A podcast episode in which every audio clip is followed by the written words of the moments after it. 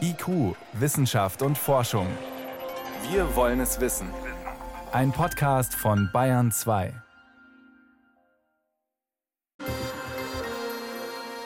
Die Geschichte des modernen Menschen, die ist gar nicht so einfach zu erzählen, aber machen wir mal stark vereinfacht, etwas klischeehaft, dann könnte man das so machen. Er hat sich in Afrika entwickelt.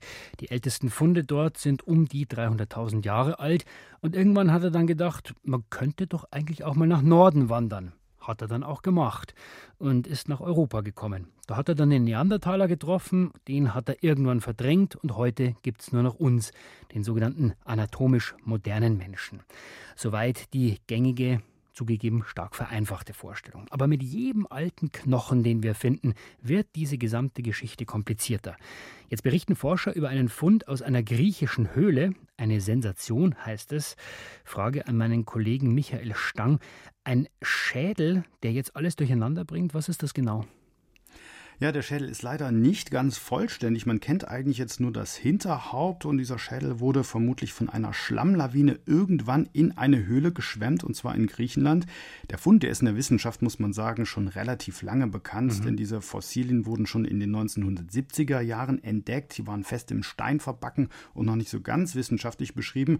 Das hat sich jetzt geändert. Also diese Forschungsgruppe aus Tübingen, die hat die Knochen jetzt nicht nur einmal neu direkt datiert, sondern sie haben diese Knochen auch gescannt und dann am Computer dreidimensional rekonstruiert und dadurch war erst diese Zuordnung möglich.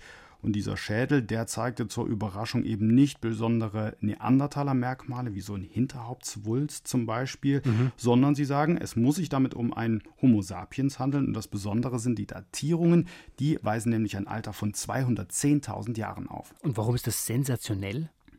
Ja, weil es einfach so lange her ist. Also das bedeutet, dass unsere Vorfahren, also die Vertreter des sogenannten anatomisch modernen Menschen, eben schon viel früher aus Afrika ausgewandert sind, vermutlich so 100.000 Jahre früher als bislang bekannt. Sie haben also sehr früh den afrikanischen Kontinent verlassen und ja, sind zumindest bis nach Griechenland gekommen. Gut, das heißt, der Homo sapiens war viel früher in Europa, aber er hat sich nicht weiter ausgebreitet. Nein, offenbar nicht. Und das ist wirklich spannend. Eine Erklärung, sagen die Forschenden jetzt, könnte in diesem zweiten Fund aus derselben Höhle da in Griechenland liegen. Dabei handelt es sich auch um einen Schädel und der ist viel vollständiger. Also da kennt man auch die Gesichtspartie und bei diesem Schädel sieht man nicht nur diesen Hinterhauptswulst, der typisch für Neandertaler ist, sondern auch vorne diese dicken Überaugenwulste. Und da sagen die Wissenschaftlerinnen und Wissenschaftler ganz klar, das sind die Überreste eines Neandertalers. Und die Überraschung hier ist auch, dass er wesentlich jünger ist, nämlich nur rund, in Anführungsstrichen, 170.000 Jahre alt, ist also 40.000 Jahre jünger als mhm. dieser andere Fund von Homo sapiens.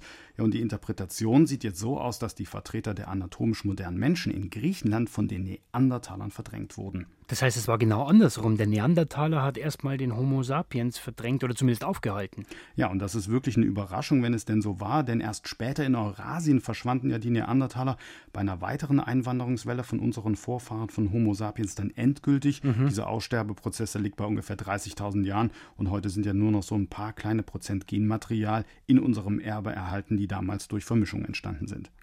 Jetzt ist das ja eine neue These. Muss die Geschichte jetzt wirklich neu geschrieben werden? Was sagt denn die Fachwelt?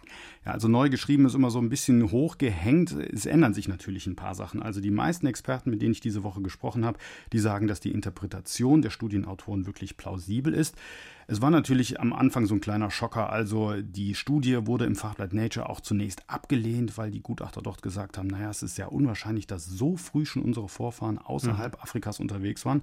Aber bei den Datierungen, die man jetzt kennt, nach jetzigem Stand und bei aller Vorsicht, muss man sagen, offenbar waren unsere Vorfahren schon sehr mobil. Diese Wanderslust hat sehr früh eingesetzt. Ja, und sie waren schon vor 210.000 Jahren in Griechenland. Also, der Homo sapiens war viel früher in Europa als bislang gedacht, hat aber den Neandertaler erstmal nicht verdrängt.